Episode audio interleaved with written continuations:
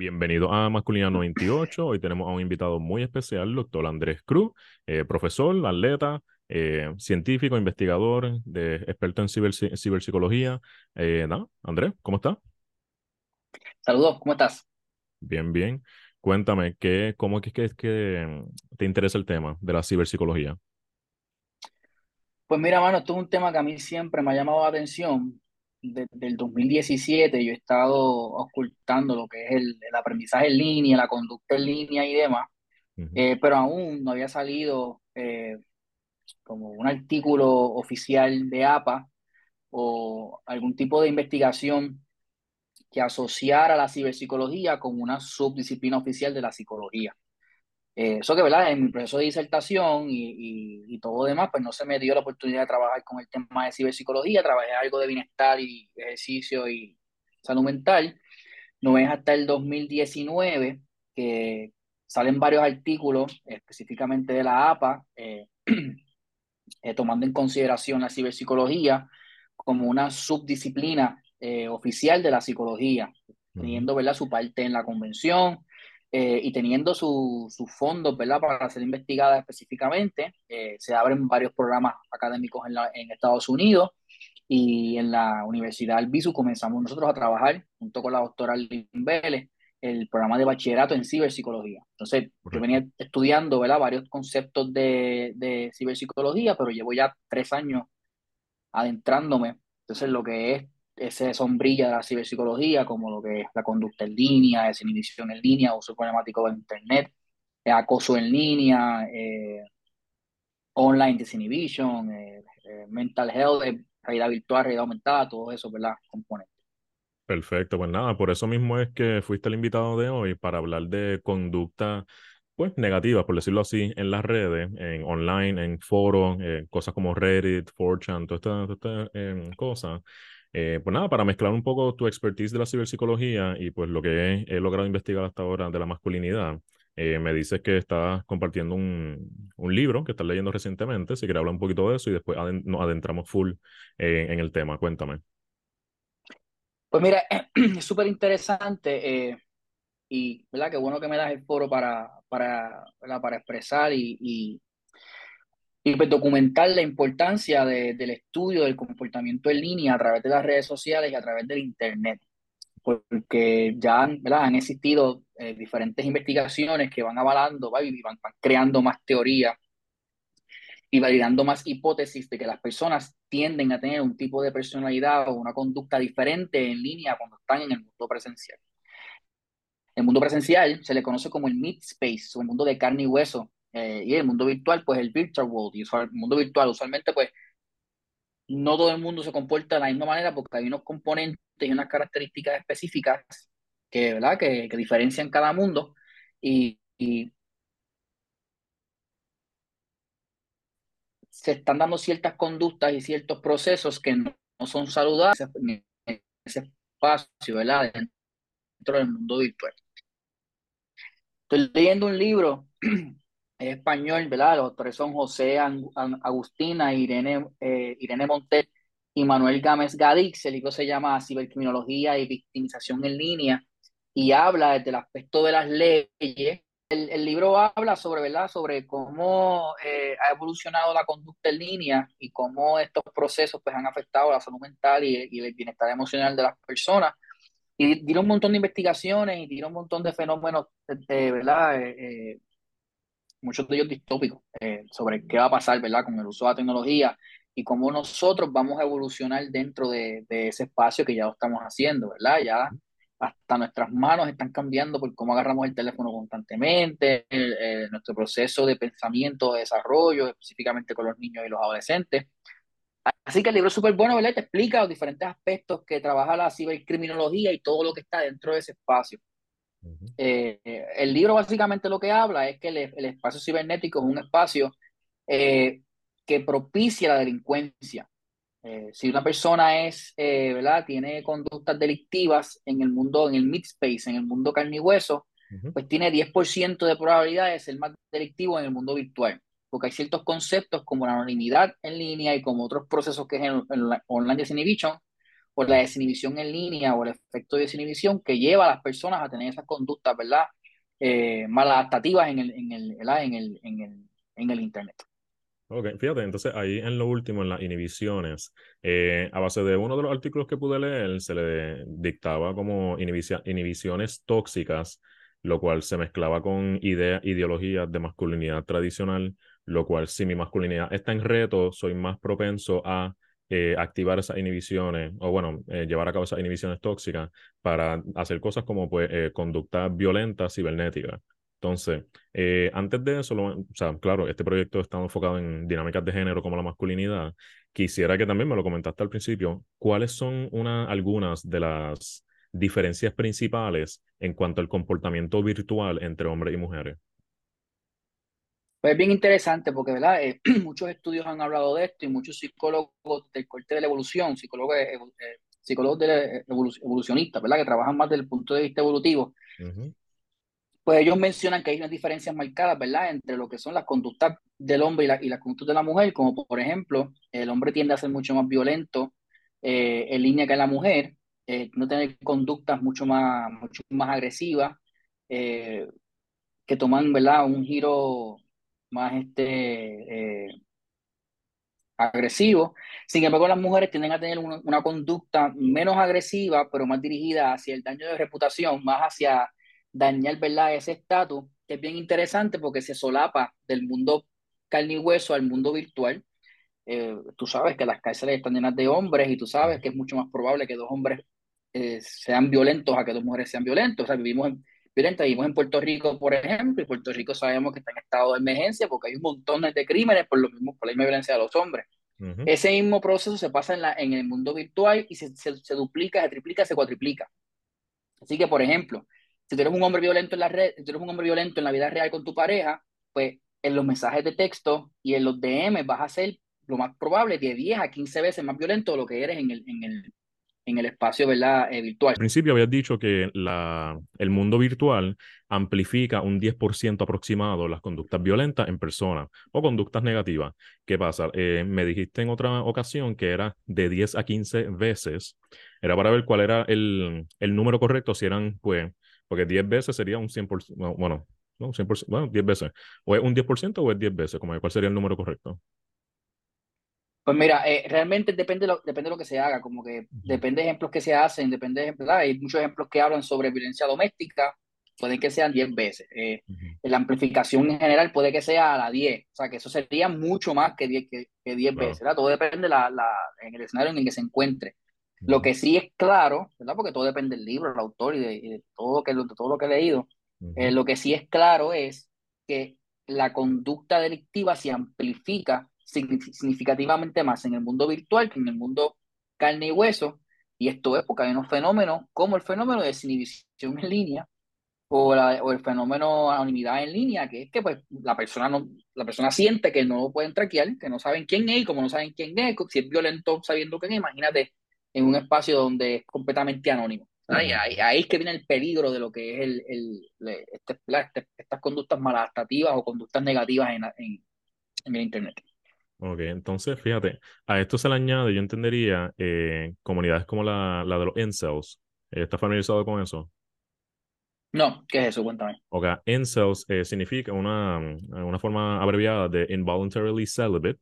Estos hombres que pues dictan mm. que no son dignos de tener pues relaciones sexuales y románticas con las mujeres de la sociedad, porque y entonces ahí empieza la narrativa hostil de que el 80% de las mujeres están interesadas en el 20% de los hombres y dicen que son hombres de alto valor porque cumplen con una, eh, unos estándares físicos, económicos, de personalidad. Eh, se ponen bien, bien que si las facciones de la cara, bien específicos en algunos sectores. Pero básicamente eso, esa hostilidad hacia las mujeres eh, y hacia los hombres que dictan de alto valor por ellos no lograr conseguir lo que quieren, en este caso gratificación sexual o romántica de parte de esas mujeres. ¿Y qué pasa?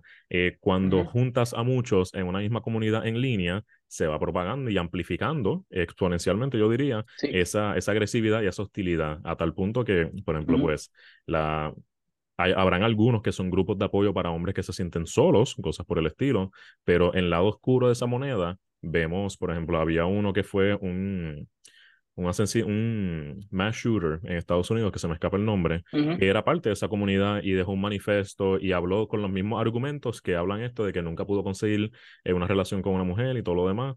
Entonces, lo otro es la, pues, la hostilidad constante hacia las mujeres. Esto de que si una mujer decide exponerse eh, con ropa, entre comillas, provocativa, un traje de baño o algo por el estilo, que ponen o sea, la dictan como ya, pues quiere atención, que está buscando esto, tú lo otro. Entonces son una conducta más agresiva, ¿entiendes? Que sería uno de los ejemplos, yo diría.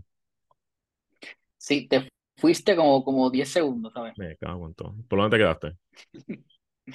Me quedé en el manifiesto. Ah, mm, ok. Eh, que han hecho un manifiesto, eh, el bueno, el, joven ese que cometió ese, el, el, acto, esa matanza, pues hizo un manifiesto. Entonces, en el manifiesto, entonces en los videos y las dinámicas que uno examinaba cuando veía sus interacciones en línea, eran estos argumentos que, pues, se, se refuerza mucho en la comunidad de los incels, que si él, él no era un hombre de alto valor, que no nunca pudo conseguir lo que quería con una chica o algo por el estilo. Entonces, en esos espacios se amplifica considerablemente la hostilidad entre géneros por eso de que ellos mismos se catalogan como no ser suficientes como para ser un hombre de alto valor. Y pues sería uno de los ejemplos que uno podría decir de ese tipo de cosas. y, eh, Por ejemplo, hay un fenómeno que se llama efervescencia social, que es cuando, ¿verdad? Eso se da mucho en ambientes físicos presentes, en, el mundo de carne y hueso, donde si algo bueno está pasando, pues eso bueno se, se multiplica, ¿verdad? Y si algo malo está pasando, pues eso malo se multiplica. Eh, pues no he leído, no, no, no, creo que hayan habido estudios sobre esto en el mundo virtual, pero yo puedo, ¿verdad? Podemos hipotetizar que tiene mucho sentido que, ¿verdad? Eh, unas conductas en un espacio virtual, donde es un espacio seguro, donde quizás hay anonimidad y donde quizás hay más protección, pues definitivamente hay una amplificación de, de, esos, de, este, de esas conductas. Eh, obviamente, eh, muchas de las personas que tienen estas conductas en las redes, 90% de las personas que tienen conductas en las redes no estudian las redes. Eh, ven las redes solamente como un medio de comunicación, como un medio de expresión, pero no internalizan, ¿verdad? O no, no, se crea un insight sobre cómo nos comportamos en las redes y cómo se comportan en las redes y el impacto que tiene eso, pues en la salud mental de las personas, ¿verdad? Independientemente yo esté en Japón y la otra persona esté en Estados Unidos, quizás lo que yo diga tiene un efecto, quizás lo que yo diga tiene un impacto y, así mismo como sería de frente, pues así mismo tenemos que tener ¿verdad? esa ciberética y esa, y esa conducta. Algo que no te mencioné es que pues, por lo menos en, en Estados Unidos lo que se ha leído, en España también, en otros estudios ¿verdad? en diferentes partes del mundo, eh, el fenómeno, por ejemplo, del ciberacoso es un fenómeno bien interesante porque eh, muchas personas lo reciben, pero no saben que lo reciben lo ven como normal, como por ejemplo, han habido varios casos y esto se, se, ve bien interesante. Eh, el tipo de hombre o mujer persistente que no se quita cuando tú le dices que no, que le des espacio, y él sigue, sigue, sigue, sigue, sigue, y te envía mensajes, y te envía buenos días, y te, te en fotos, y te escribe buenos días, mi amor, y sigue ahí, ahí, ahí, ahí. Sí pues no se ve mal porque, ah, es que es una persona persistente, es una persona que está puesta para mí o está puesto para mí, y por eso eso, eso es atractivo, ¿verdad? Eso, eso crea esa, esa percepción de que, ¿verdad? De que esa persona pues quiere estar conmigo, cuando en esencia, si tú miras, ¿verdad? La definición de ciberacoso, pues de cierta manera hay un grado de ciberacoso ahí, eso, eso le ha pasado a muchas personas, ¿verdad? Tanto a hombres como mujeres. Eh, obviamente, eh, en por ciento y en Estados Unidos es mucho más probable que le pase a una mujer. Eh, obviamente, la mujer es más vocal sobre esto. A, los hombres que le pasa, pues usualmente no lo dicen, ¿verdad? Porque piensan, claro, algún tipo de, de, de, tiene que ver con vergüenza y presión social, pero son conductas, por ejemplo, que son parte del ciberacoso de una conducta maladaptativa en línea, pero se ve normal, porque socialmente se entiende que un hombre que no se quita y está ahí, ahí, ahí, ahí, te envía, te envía, te envía, te envía, eso, eh, tú vas a ser mía porque sí, o tú vas a ser mío porque sí, pues esa, esa conducta que sabemos que en el mundo presencial no se hace, porque tú no vas a pasar todos los días a buscar a una persona al trabajo, o tú no vas a estar todo el día viendo a la persona buscándola, porque ya eso se ve como una cosa. Ah, pero que me llame todos los días, que me envíe buenos días todas las mañanas, y que yo le diga, mira, yo no estoy interesado, o yo no estoy interesada, o yo no quiero, pero la persona siga, siga, siga, siga, ah, pues eso, ah, pues eso es aceptable, porque eso quiere decir que es un hombre determinado, es una mujer determinada. Y pues hay que tener mucho cuidado con eso. Pero fíjate, ahí también entramos en dinámicas de, de masculinidad porque yo diría con esta ideología de masculinidad tradicional siempre se ha reforzado durante siglos esta historia de que el hombre persistente consigue lo que quiere en cuanto a la mujer. Exacto. Eh, el caballero en las películas, en las novelas, música, en las redes, en esta No se quita. moderna. Exacto, si no te quitas, está bien porque ahí se distorsiona lo que es el consentimiento, porque ya no es un no y ya, es un no que tienes que convertirlo en un sí, porque si, eh, they're playing hard to get, es la frase que muchas veces usan. Exacto. Y pues tienes Exacto. que, tienes que ganártelo, porque si no fuesen hard to get, pues son fáciles y ahí son otras categorías de que, pues otras cosas más, más hostiles hacia la, la integridad de la mujer, pero o sea, Exacto.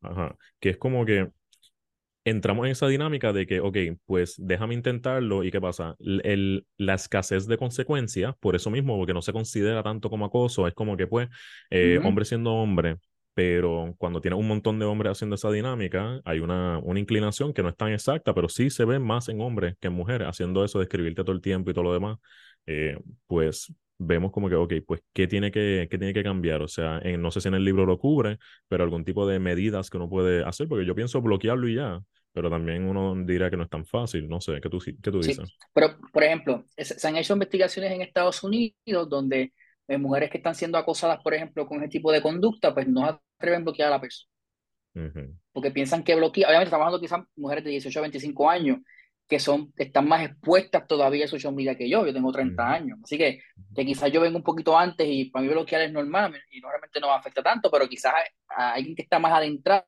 es como que, ay, que va a pensar de mí porque lo bloqueé, o bloqueo, o esta, esta mentalidad de que yo soy maduro enough o madura enough para decirle que no y ya, cuando sabemos que un mecanismo saludable que se puede hacer para prevenir cualquier tipo de problema en las redes es bloquear a la persona. Sí, Mecanismos y hay páginas de internet de gobierno que te dicen, tú puedes tirar un si y decirlo, mira, yo te, te recomiendo que tú no vuelvas a escribir.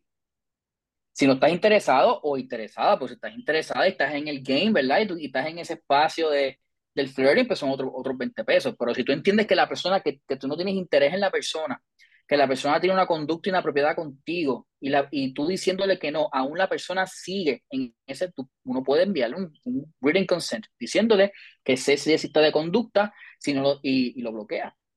sí, Eh, sí. y son cosas que no se enseñan, o sea, no se enseñan, es como que lo tengo ahí y eh, yo le, le, le piché los mensajes, pero él sigue, sigue, sigue, sigue. Inclusive, esa persona llega, yo a veces estoy jangueando en un sitio y el, y el hombre llega, o la mujer llega, porque pasan los dos lados, o, o, o la mujer llega donde estoy, donde estoy jangueando. Y, y tú ves como que, guau, pero qué persistente, cuando realmente es como que, no, la persona llegó sin tu consentimiento a un lugar sabiendo dónde tú estás. Esas son conductas de ciberacoso que se amplifican significativamente por el poder del, del, del, del Internet.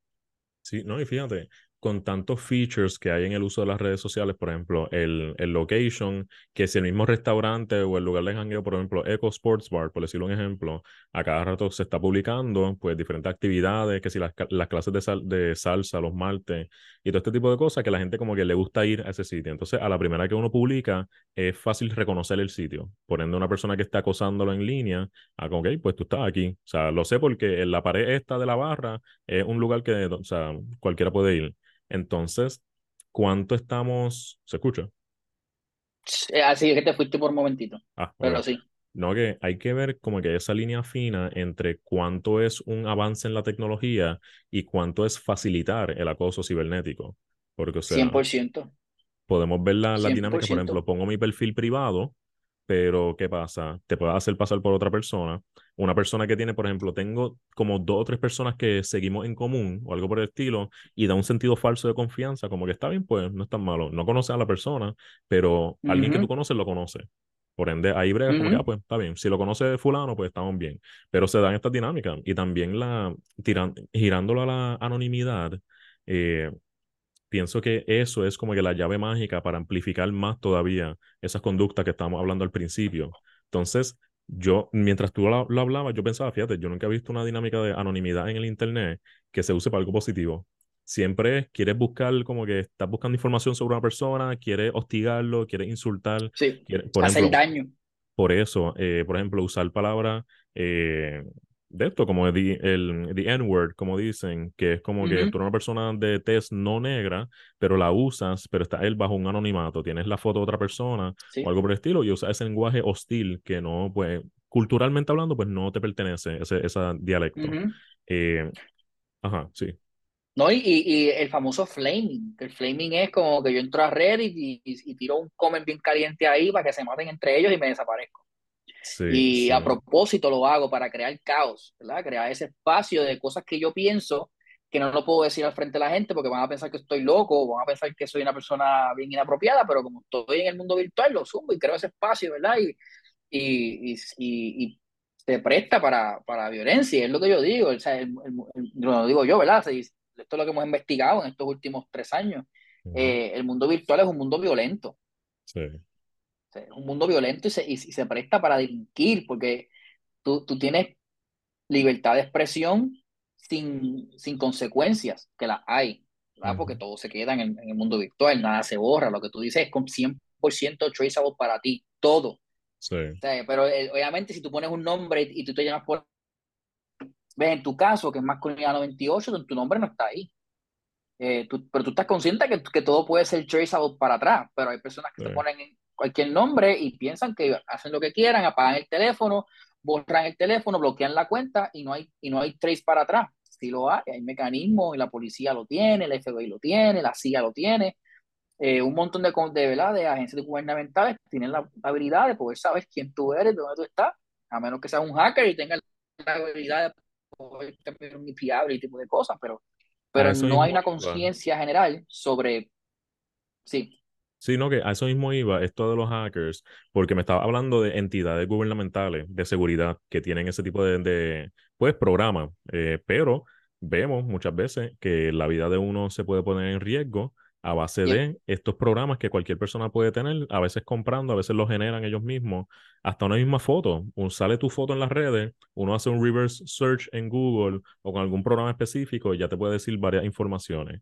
Desde el siglo pasado, el estudio de masculinidad y género en general, pero yo me enfoco en masculinidad, es que fue de algo biológico, de este determinismo biológico de que el hombre fue creado para esto, de esta forma, hacer algo social, porque se evaluaba eso mismo, de que en diferentes países eh, o en diferentes continentes hay diferentes religiones, creencias, prácticas, cogniciones, esquemas y todo que van moldeando. Exacto, que van moldeando la masculinidad. Entonces, una vez tú haces el switch de que esto no es biológico, que fuiste creado así, sino que hay una amplia variedad de cosas que pues dan paso a las diferentes masculinidades, pues ahí entendemos como que la fluidez verdadera de lo cual uno forma esta pues identidad de género y la expresión de género y todo lo demás. Pero sí, yo también me atrevería a pensar que de aquí a 30 años, esto de la, por, con toda y la radicalización que hay actualmente, pienso que estaremos más dirigidos a esa, no sé si un modelo nada más de masculinidad, sino la mentalidad de la fluidez de la masculinidad, ya que podemos reconocer que hay tanta diversidad. pues. Sí. Eh, y de hecho, va a haber, va a haber un, un, de yo, yo, según lo que estoy viendo, yo entiendo, y varias personas lo mencionan, yo, entiendo que esta fogosidad que hay, la este, no quiero, quiero decir, no quiero decir la palabra guerra, pero porque ahora mismo hay un espacio, este, un combate ideológico, sí.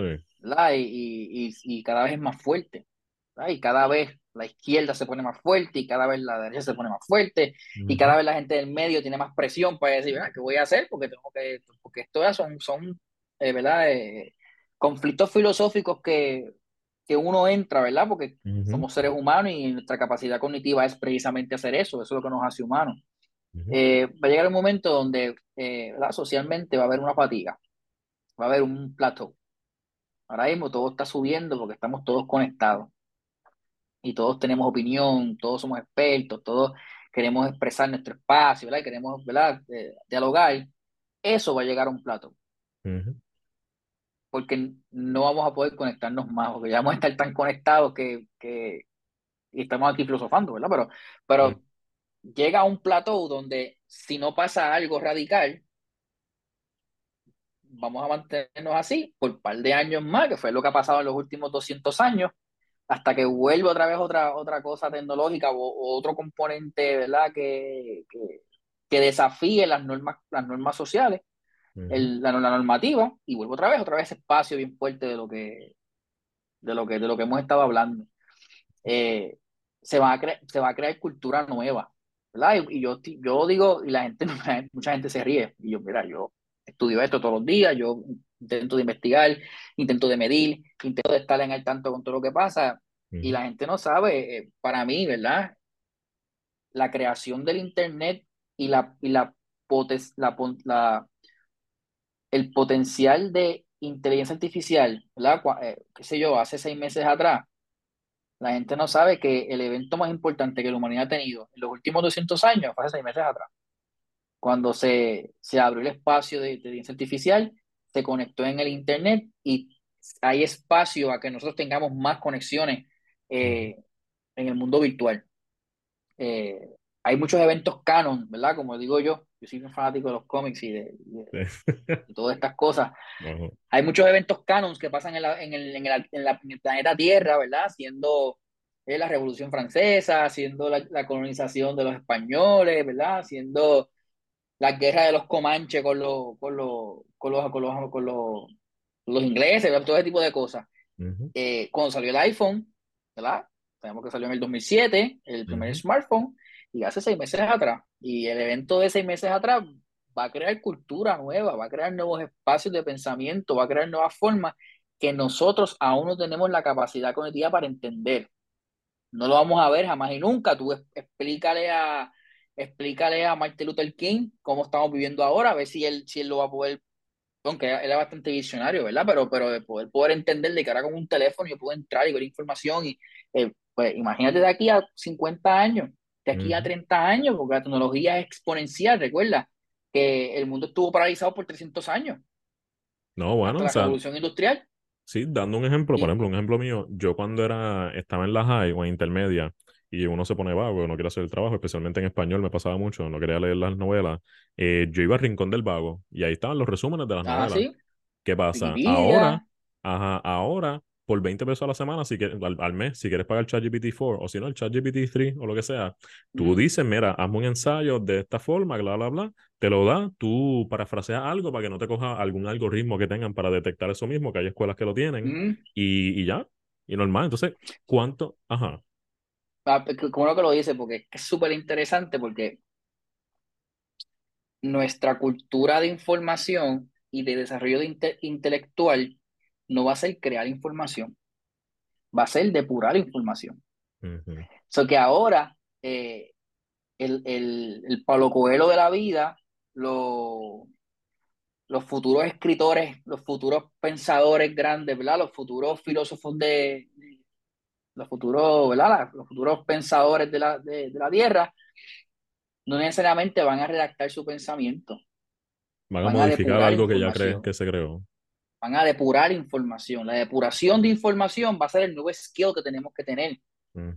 Pues saber qué información es veraz, conocer qué información viene de una fuente válida y conocer, ya, ya, no hace falta, Y, y se escucha bien fuerte. Y hay gente que está súper en contra de esto conmigo, pero por ejemplo, ¿Cuántas personas cuando salió el carro decían, eso va a ser lo peor que le va a pasar a la humanidad? Porque ya los caballos no van a estar, las compañías de caballos se van a ir a quiebra, los trenes se van a ir a quiebra, eh, el humo que el carro bota va a hacer que la gente se muera, los van, le van a pasar por encima. Miren cómo están los carros ahora. La luz eléctrica, yo le digo a mis estudiantes que miren, pongan en internet eh, propaganda anti luz electricidad. Y es propaganda de gente en los cables ahorcados, que si los cables tirando fuego y la gente muriéndose, porque, y mira ahora, sin electricidad no podemos vivir. O sea, son, son conceptos que, que, que con el tiempo vamos a llegar a un punto donde nosotros, y by the way, hemos estado utilizando AI desde hace años. O sea, tú tienes el iPhone y tú escribes, por ejemplo, bueno, Siri. cumpleaños Sí, tú, cumples, tú escribes cumpleaños y ¿qué te dice el iPhone? Te pone una rayita roja abajo, y te dice cumpleaños. Lo arregla, eso, eso, es inteligencia artificial. Aquí mucha gente mucha gente que es anti-inteligencia artificial usa Word. La usa, No, pero fíjate, entonces, por esa, sí, por esa misma línea, eh, y esto puede ser a un nivel cultural, político, económico, todo lo demás, pero eh, con la tecnología, el, es como si estuviésemos reemplazando parte de nuestras funciones ejecutivas con este tipo de programación. Entonces, sí, señor. Por, eso, entonces, ¿qué pasa? Vamos a llegar a un punto en el que no todo el mundo va a saber esa integración, esa filtrar la información que se está dando por, se está haciendo por ti. Entonces, ¿qué pasa? Tú caes en confiar en eso. Ajá, un alfabetismo virtual, básicamente, o digital. Sí, sí. Ajá, entonces ahí, ¿qué pasa? Lo, ahora mismo hay, por ejemplo, hay trabajos que son low, low skills, por ejemplo, servicio al cliente en un fast food o algo, pues no necesitas un doctorado para eso. Eh, tú lo haces porque es un entry level job, por decirlo así. Pero ¿qué pasa? Mucho de eso ya está siendo automatizado. Entonces, va a haber un, una, ya ahora mismo hay un montón de dinámicas que se están automatizando. Entonces, ¿dónde quedan esas personas que no tienen el privilegio de adquirir una educación porque un sistema capitalista no se le otorga educación gratis? Entonces, ¿qué pasa? Te estás creando una comunidad analfabeta, digitalmente hablando, que... ¿Qué pasa ahora? ¿Sí? Es lo que pasa ahora mismo. Ahora mismo, ahora mismo pasa eso. Lo que pasa es que ahora pasa en el, en el mid space, en el mundo de carne y hueso. Pero siempre, muy lamentable, ¿verdad? Pero siempre van a haber personas, con, o sea, el, el, el, mundo es injusto, ¿verdad? A nivel político y a nivel cultural, siempre hay personas desventajadas, personas privilegiadas y personas ventajadas. Eh, ahora mismo, yo soy psicólogo, yo atiendo pacientes y yo, muchísimas personas que yo conozco en Puerto Rico son, no, saben leer y escribir. O sea, no saben leer escribir, pues vamos a tener, y así mismo hay personas que no saben leer escribir por problemas, ¿verdad? Culturales, socioculturales, contextuales de, de, su proceso de vida, pues así mismo lo vamos a tener dentro de 20 años, alfabetos digitales. Eh, pero, por ejemplo, tú, ¿quién, ¿quién ha hecho un trabajo a mano en los últimos 10 años? Bueno, cuando pasamos el huracán María que no había luz, pues ahí mis trabajos yo los hice a mano y todo demás, pero, pero usted póngase a pensar, ¿Cuándo fue la última vez que tú te sentaste y escribiste un ensayo a mano? Yo, para mí fue en el 2010, en la universidad, la Universidad de Puerto Rico, en Calle. Que yo, mi, último trabajo a mano fue ahí. Yo no he vuelto a escribir a mano. ¿Y qué he tenido que hacer? Pues en mis clases, mis estudiantes lo saben, que van a ver esto. Yo pongo una pizarra y yo escribo a mano, porque es que el único momento para yo, para yo practicar escribir a mano es ahí. Sí, Porque hace poco me senté a escribir y, se me olvidó. O sea, podía escribir, pero el dexterity, ¿sabes? La capacidad visomotora se me fue. Y eso es malo o bueno, pues no sabemos. Porque vamos, vamos evolucionando a, a que no nos haga falta. Como no nos hace falta casar, por ejemplo. Ajá. Es... No, nos hace falta otras cosas. Ah. Sí, ¿no? En el, en el momento del caos, de la entropía, ahí uno dice, eh, ADH, pues mi mundo está cambiando. Entonces, la, no hay un optimismo de adaptación. ¿Me entiendes? Uno está pensando en cómo es que no se va a manejar esto, porque la automatización eh, para la persona que trabaja en la línea de, fábrica de una compañía de carros o algo así, sí, sí, sí. Ajá, uno piensa como que DH pues me va, me a quedar sin trabajo. Y claramente pues sí, sería así si te quitan el trabajo porque un, un robot lo hace 10 veces más rápido que tú, que está el, el, el incentivo del, de la ganancia para la compañía, todo. Eh, pero entonces, ¿qué pasa? Eso lleva a que se produzcan más carros o que se produzcan mejores carros o que haya menos accidentes porque los hombres, las personas, son los que no están, no tienen que Exacto, no tienen que hacer ese tipo de trabajo. También esa, esa narrativa de que los hombres son los que hacen los trabajos más peligrosos, ¿cómo ayudaría la automatización ahí cuando trabajan en plantas de petróleo y cosas así? Ajá. Inclusive, los trabajos de codificación y programación hace 20 años atrás no pagaban. No habían programas académicos. Era flojísimo. Sí. Ahora mismo mm, hay menos oportunidad de trabajo en líneas de producción por la automatización pero cada vez hay más programas de coding, de programación, cada vez todas las estudiantes de high school, 11 y 12, ay, yo quiero ser programador, ingeniería en computación. O sea, que se abre otro espacio también para crear nuevos trabajos también, no es que se cierra la parte productiva y se, y se, y se echaba lo otro. Eh, ahora, ahora, lamentablemente, ¿verdad? Pues ya sabemos que profesiones largas, profesiones que requieran 10, 11 años de tu vida, como la mía y como la que estás haciendo tú ahora, pues se proyecta que si no hay, ¿verdad?, una inclusión del sistema general educativo de, de los estudiantes en, en ese espacio, pues van a seguir disminuyendo. Obviamente una profesión tan importante como la de nosotros, que no es tan solo la terapia. Que mucha gente piensa que el psicólogo solamente da terapia, pero la terapia es una sola competencia de todas las que tiene el psicólogo. Eh, la investigación, la medición, la, la, el assessment, la, la, creación de conocimiento, eso el psicólogo lo hace. Eh, ¿Verdad? No, no, usualmente eso, no, se, no, no, es pop, que eso es lo que, lo que yo quiero traer con, con, mi grupo de investigación en el lab, ¿verdad? Que es crear conocimiento. eh, llevar al psicólogo mucho más allá de ver pacientes, sino que nosotros creamos teoría como, como, como era antes, eh, utilizando la, la, la tecnología. Eh, y como te he mencionado, en, en, cuanto al concepto de cultural, de lo que es el masculino, de lo que es el femenino, de lo que es, o sea, eso, yo le pongo 20 años. 20 años y el mundo va a ser completamente diferente a como era 20 años atrás. Yo te lo puedo asegurar.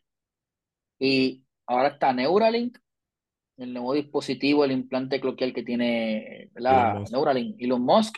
Eh, ahora está SpaceX con nuevas. Recuerda que mientras más compañías eh, aeroespaciales hayan, más investigaciones se hacen. Eh, pasó con el iPhone, la pantalla del iPhone se, se, se, creó en la NASA y lo trajeron para acá. El asfalto se creó en la NASA, ¿sabes? Los, los cordless tools, las herramientas sin, sin, sin cable, se crearon en la NASA. O sea que mientras más proyectos hayan a nivel global, a nivel de aeroespacial, más cosas tecnológicas van a salir. Claro, Y estos algoritmos cada vez van a seguir cogiendo fuerza, cogiendo fuerza, cogiendo fuerza. Y yo estoy muy excited por unas cosas y muy afectadas por otras. Y, y, sin duda alguna, eh, de aquí a 30, 45 años, la singularidad, el hecho de que él tome conciencia, tome decisiones, eso está vuelto a la esquina. Y, lo que conocemos de mundo y lo que conocemos de ser hombre, ser mujer, masculino, va a ser un shift mucho más allá que las películas y no tenemos todavía la capacidad para poder entenderlo. Pero fíjate, entonces esa misma dinámica de género, no sé, una posible hipótesis, perspectiva, no sé por, ver tantas películas de sci-fi, pero que ese mismo concepto de género, de expresión de género, caiga a ser algo absolutamente irrelevante. Son como que seres humanos y máquina. Entonces, eres un tipo de... Ajá. Diste en el punto. Sí. Diste en el punto. Tú lo diste tú. Eso es lo que yo quería decir. Sí, sí, no, porque o sea, yo quería decir que la expresión de género va a ser secundario. Porque va a ser máquina y homo sapiens. Sí. Entonces se escucha bien, se escucha bien este dystopian y bien fuerte, pero pero en la realidad, si estamos si, si yo paso 6 a 7 horas conectado al internet en el 2023, imagínate en el 2034. No, entonces la Imagínate. Por ejemplo, sí, no, por ejemplo, prótesis. Eh, uno puede tener un reemplazo de rodilla y tener una prótesis que es análoga, que no hace nada, pero si te amputan un brazo, eres un veterano una persona con algún tipo de defect o algo por el estilo, entonces hay unas prótesis que se conectan, entonces bajo diferentes dinámicas tú puedes hacer un movimiento y percibir y todo eso, de aquí a 10 años, 50 años, o sea, eso tú vas a poder oler con una prótesis, vas a poder eh, saborear algo, sentir este tipo de dinámica. o sea, estamos cruzando más y más la línea entre lo tecnológico y lo, lo humano, que entonces, ¿cuáles de las cosas que ahora pensamos que son importantes vamos a dejar atrás? Porque no son tan relevantes como la realidad pues, de otras cosas. Sí. Van a, van a ser, no van a ser relevantes. Yo recomiendo a la gente, si son gamers, que jueguen Cyberpunk. Jueguen ese juego y, entren en el mundo de Cyberpunk, en ese dystopian future, donde obviamente el juego lo pone bien romántico y toda la cosa, pero, pero hacia ahí vamos. ¿Sabes? ¿Cómo yo voy a tener acceso a la nube con un implante cloquial? ¿De cuándo acá se pensaba eso y los clinical trials comienzan ahora? entren, gente, entren a Neuralink y entren a la página y ustedes pueden ser también eh, tech subjects si quieren, pueden enviar información y, y, tú tienes una operación en el lóbulo temporal, te abren un te inyectan el, eh, te inyectan, te, hacen el, implante cloquial que corre con batería infinita porque corre con la, con la electricidad del cerebro, con la sinapsis que nunca se acaba. El cerebro bueno, se apaga cuando uno fallece, ¿verdad? Pero esa batería eterna, tú vas a poder acceder a la nube de, tus pensamientos. Y yo sé que se escucha fuerte y yo sé que hay gente que va a estar riéndose cuando escucha esto. Pero it is what it is. Eh, está, eso está para la vuelta de la esquina y, la, y, la, lo que nosotros conocemos como el componente masculino, lo que conocemos como el componente femenino, lo que conocemos como la cultura en general, eso no va a existir. Pero otra cosa completamente diferente, que hace 40 años atrás pues mi abuela, que murió de 84 años, pues la empezó a ver ya viejita, porque antes era más lento el cambio generacional. Ahora el cambio generacional no es cada 10 años, es anual. Porque nosotros estamos, yo pienso que estamos en la mejor y en la peor época para vivir en la historia de la humanidad. Sí. Hay tanto potencial de daño y tanto potencial de bien que están como que chocando a la vez. Sí. literalmente, yo, yo soy como mi estudiante, no, tú, tú, tienes que sentirte privilegiado. Privilegiado por dos cosas, porque estás viviendo literalmente en el momento más especial y más eh, tecnológicamente avanzado en la historia de la humanidad. Es ahora, es hoy. Y tenemos que tomar esto en serio y no verlo como Instagram, de poner una foto, de ver like y ya, o sea, hay, que, estudiarlo, hay que verlo. Y, y se lo digo también, ¿verdad? Yo sé que tú tienes mucha comunidad que estudia psicología, a, que entre en este espacio de investigación, porque eso es lo que hay. Eso es lo que viene. Y eso, que, eso en Puerto Rico, en Puerto Rico estamos un poquito atrás que otros países. Nos llega por, por recursos y otras cosas, pero esto se lo estoy diciendo, dentro de 10, 15 años el mundo va a ser bien diferente a como lo vemos hoy. Y quizás estemos hablando de masculinidad, pero desde otra perspectiva completamente diferente a la que estamos hablando ahora. No, sí, entonces fíjate, porque yo pensando, el, esto de la, de la inteligencia artificial, que, como te digo, eso me fue, me fue en blanco por completo. Eh, ¿Cómo era? A mí me pasa eso mucho.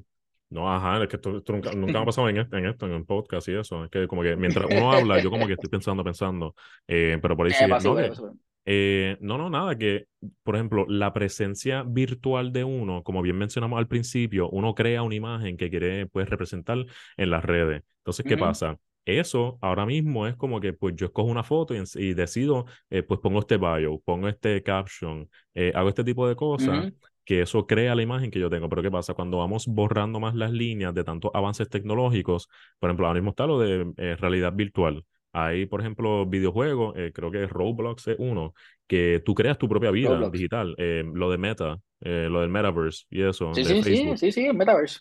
Todo eso. Entonces, ahí que eso hace, hace 10 años, esto era una película sci-fi, esto era Ready Player One o cosas así. Esto era Ready Player One. A mí me encanta esa película. Esto, era, esto no es posible. Por eso, pero ahora tú como que, ah, pues, ajá. No, no, perdóname, perdóname, que, que, que, por ejemplo, si ustedes entran al nuevo proyecto de Meta y tú miras el nuevo MetaQuest, tú no tienes que quitártelo, vas a poder ver, tener gafas virtuales todo el tiempo eh, y tú puedes hacer todo desde tus gafas. Entonces, la gente que está viendo esto, ¿cuándo usted se le ha quedado el teléfono en su casa? En los últimos dos años. Usted piense, haga este ejercicio sencillo. Imagínese cuando una compañía con el poder que tiene Apple o que tiene Samsung o que tienen estas compañías de smartphone integren un implante coclear o integren un VR en su teléfono. Bueno, ya lo vemos con el, el, Apple Watch. Algo bien simple, pero sí es evidencia de cómo se va como que, pues, tomando control de las diferentes cosas que hacemos poco a poco. Y pues entonces ahora no es el teléfono nada más en tu bolsillo, ahora es los AirPods inalámbricos, los tienes pegados todo el día, el Apple Watch, eh, ya mismo vendrá una correa que hace no sé qué día más, y pues por ahí seguimos, porque vamos a estar tecnologizándonos más todavía. Yo quisiera, yo quisiera que, que la gente hiciera un ejercicio eh, y contara cuántas horas están con sus AirPods puestos. Porque estos AirPods, por ejemplo, están diseñados a que no te los quites. Son bien cómodos, se integran, tienen un modo transparencia también para que tú escuches todo lo de afuera. Un modo transparencia, puedes estar con él todo el tiempo. ¿Cuánto cuenta? Eh, yo tengo un colega que me dijo que él tiene un callito en, en esta parte del dedo. Y yo, qué raro, yo me tengo que también. Hagan el experimento, como ustedes agarran el teléfono, yo agarro el teléfono, si es plus, pongo el dedo aquí, hagan el ejercicio en su casa y tú vas a ver que tienes el dedo ahí, tu, tu mano va a cambiar, literal. o sea, el impacto fisiológico, psicológico, biológico, genético que tiene esto es sin precedente. Desde que se descubrió el fuego y empezamos a, empezamos a calentar la carne. Básicamente, básicamente. Está interesante. O sea, entonces también como que, por ejemplo, en un sistema hablamos de la automatización y cómo esto puede crear más disparidad económica, por decir algo, pero entonces vemos roles como el rol de proveedor en los hombres, que cómo eso se afecta por la disparidad económica causada por los avances tecnológicos. Entonces, ¿cómo uno se, se atempla a eso? Si, ¿Cómo yo redefino lo que es ser hombre en un mundo tan digitalizado? Ahí vemos que si la realidad virtual o qué pasa, las dinámicas de las redes, este tipo de cosas, que es como que, ok, pues cómo yo redescubro mi valor si ya las diferentes cosas que uno conocía van desapareciendo o transformándose tan intensamente que uno pues tiene que cambiar. Y algo más triste, bueno, yo digo triste, interesante, porque soy psicólogo y lo veo desde el punto de vista investigativo, pero yo pienso que es triste. Pues, usualmente el media pues, te, te, va creando este perfil de lo que es ser hombre y ser mujer. Tú sabes que, que culturalmente se ha construido desde mucho tiempo. Pues imagínate ahora. Sí, imagínate sí. ahora, tú a los tres años con un iPad encima. Dos No, años con un iPad. también los algoritmos, o sea, hay un confirmation bias sí, tan sí. brutal con los algoritmos, tú consumes, o sea, la, la página te tira lo que tú, con- lo que tú consumes, ¿me entiendes? O sea, a veces tira otras cosas si ve que el engagement es bajo, pero la meta es mantenerte aquí pegado. Entonces, Sí. desde los tres años tienes un iPad, que eso ni se diga lo que hace con, a nivel cognitivo, de visión, eh, Sí, dinámica sí, psicomotora y todo lo demás. Pero entonces con esto del género, específicamente para conectarlo al proyecto, que estamos como que por todos lados, me encanta la conversación Sí, que sí, yo eso no he discutido pasa. en este proyecto antes.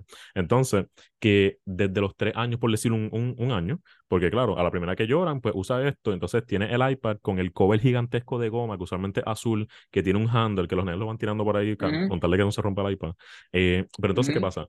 tú estás viendo muñequitos, tú estás jugando unos, unos jueguitos, estás viendo diferentes videos en YouTube y cosas así. Entonces, ¿cómo ese tipo de contenido que se consume tan, fuer- tan fuertemente afecta, o sea, cómo manifiesta el género mediante ese contenido? Entonces, ¿cómo se va reforzando Sí. durante la, la infancia y cuando llega, o sea, bueno, eh, yo pienso que esto puede distorsionar completamente las dinámicas del desarrollo psicosocial, por ejemplo, la 100%. implementación de la tecnología tan fuerte, ¿me entiendes? Entonces, como que esas dinámicas 100%. de identidad, de género, de seguridad y todo, van, o sea, vienen antes, vienen después, se distorsionan, se redefinen, ¿me entiendes? Entonces, eso, claro, todo eso afecta, bueno, influye en cómo uno desarrolla su feminidad, su hombría, su expresión de género en general.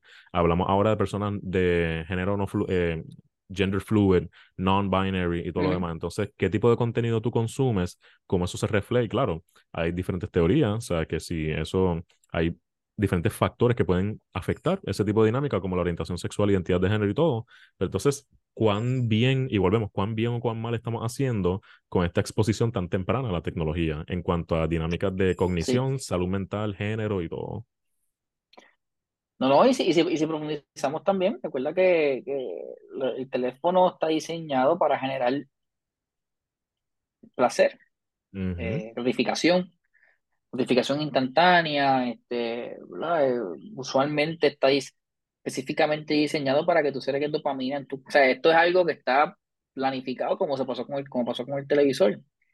Eh, pues algo que, que, que tenemos que tener en cuenta es que si no sabemos o no entendemos cómo se maneja este, no estamos aware de este proceso, de este espacio canon, momento canon que estamos pasando ahora mismo, ujú. pues todos vamos a ser víctimas del mismo sistema eh, y Sí. no vamos a poder nivelarlo y nos va a haber una distorsión bien grande entre lo que estamos hablando, específicamente la masculinidad, específicamente con lo que es el hombre. Porque yo puedo escuchar por, e- yo puedo escuchar a una persona de Hamas que me cuente qué es para ti masculinidad. Y yo te puedo apostar lo que sea, que yo no voy a estar de acuerdo con, con un montón de cosas de las que diga, Ujú, pero él está hablando bajo, bajo, bajo su proceso cultural, ¿verdad? Lo que, lo que, bajo su contexto, bajo su cultura, bajo su dogma religioso. tú preguntas a una persona de Corea del Norte qué es lo que es la masculinidad. Tú preguntas a un puertorriqueño qué es la masculinidad. Inclusive tú le puedes preguntar a un estudiante de psicología de China qué es la masculinidad.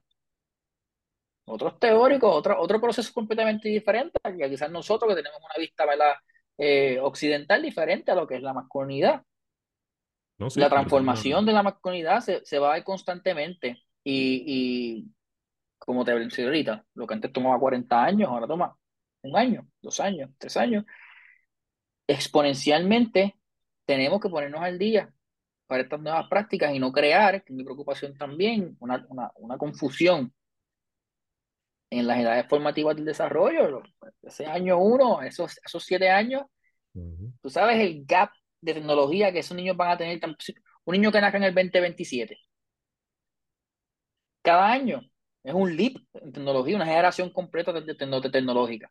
Bueno, el, el mismo ¿cuán- es- ¿quién, quién dice que no se lo podrían eh, introducir a, a niños, o sea, a, a bebés?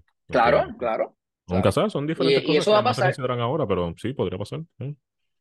y eso va a pasar, eso va a pasar. Así mismo como, por ejemplo, Abraham Lincoln jamás pensó que un teléfono iba a estar contigo todo el tiempo y te ibas a poder con alguien de China y tú nunca lo ibas a soltar nunca. Pues así mismo para nosotros quizás es inaceptable que dentro de 15, 20 años todos estemos conectados a la nube. Sí, sí, sí. Y eso va a tener implicaciones en, nuestro proceso de desarrollo y nuestra identidad, tanto como hombre, o ¿verdad? nuestra expresión de la masculinidad, como también la expresión de la feminidad, 100%. Correcto, correcto. Yo, mira, te soy honesto, yo puedo estar aquí hablando toda la noche, pero tengo, tengo hambre, principalmente.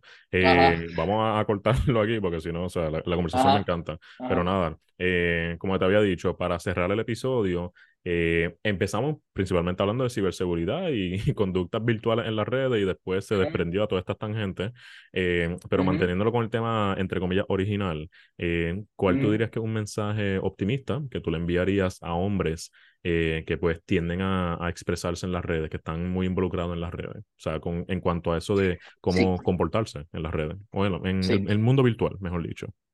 Sí. Pues es bien, es bien importante, ¿verdad? Que tengamos conciencia de los aspectos ciberéticos dentro del espacio virtual, la conducta apropiada en línea. Eh, nosotros como, ¿verdad? Como profesionales, eh, hombres o personas, ¿verdad? Que, que se identifican de, de esta manera, ya no importa cómo te identifiques, tenemos una responsabilidad social eh, de lo que posteamos, de lo que decimos, de lo que exponemos en las redes.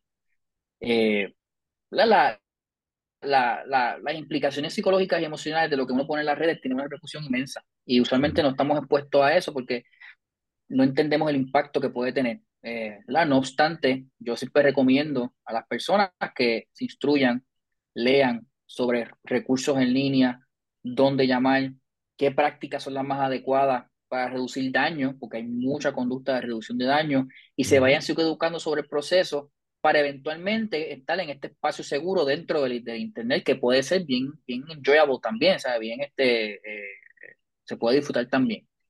Eh, algo también que es importante y les explico es que el ser humano tiene una tendencia a tener muchas máscaras, los que estudian psicología saben, ¿verdad? Que la personalidad se inspira a ese proceso y en el mundo virtual se, se, presta para que hayan muchas máscaras de la misma persona. Siempre es bien importante que tomen en consideración que lo que ustedes ven en las redes es una, un mensaje contaminado de la persona, no es la persona real. La persona te enseña lo que quieres que veas. Eh, mientras más engagement tiene la persona, más va a enseñar lo que le crea ese engagement. Y es un proceso psicológico que es automático, lo hacemos todo. Lo que pasa es que ahora estamos en este mundo virtual. Así que hay que mantenerse enfocado, mantenerse, ¿verdad?, dirigido hacia tus sueños, hacia tus metas, sobre cómo, sobre lo que tú quieras hacer con tu vida y no dejarte influenciar por lo que tú ves a través de la pantalla, porque sabemos que es un fasad, es, una, un teatro y realmente no es lo que, lo que es. ¿verdad? Yo siempre menciono ser muy ser respetuoso, ser fino, así mismo como tú eres afuera, sea en el mundo virtual, porque todo, todo, todo, todo tiene traceback hacia ti. Sí, me encanta. Entonces, eh, pues nada, en verdad que, bueno, antes que, sí, para ya despedirnos del episodio, eh, les recuerdo que este episodio no sustituye terapia, lo que eh, usted, si usted entiende que debe recibir servicios de salud mental, por favor comuníquese con un profesional o su plan médico para que lo puedan instruir debidamente. Doctor, Andrés, muchas gracias. O sea, nosotros cruzamos cada vez por el pasillo y todo lo demás, nos saludamos de lo más bien, pero esto es como que la primera conversación así genuina, prolongada que tenemos. 10 eh, de 10, me ha encantado, súper bien. Ojalá no sea la última en esta plataforma y en general. Eh, ¿Verdad que muchas gracias? Sí, lo aprecio, aprecio la, la participación hoy, sí. Claro, estamos a las órdenes y para lo que necesite. Vamos a seguir instruyendo, es importante. Claro que sí. Pues nada, con esto nos retiramos, así que dale. Gracias por, por escuchar y nos vemos para la semana que viene. Sí.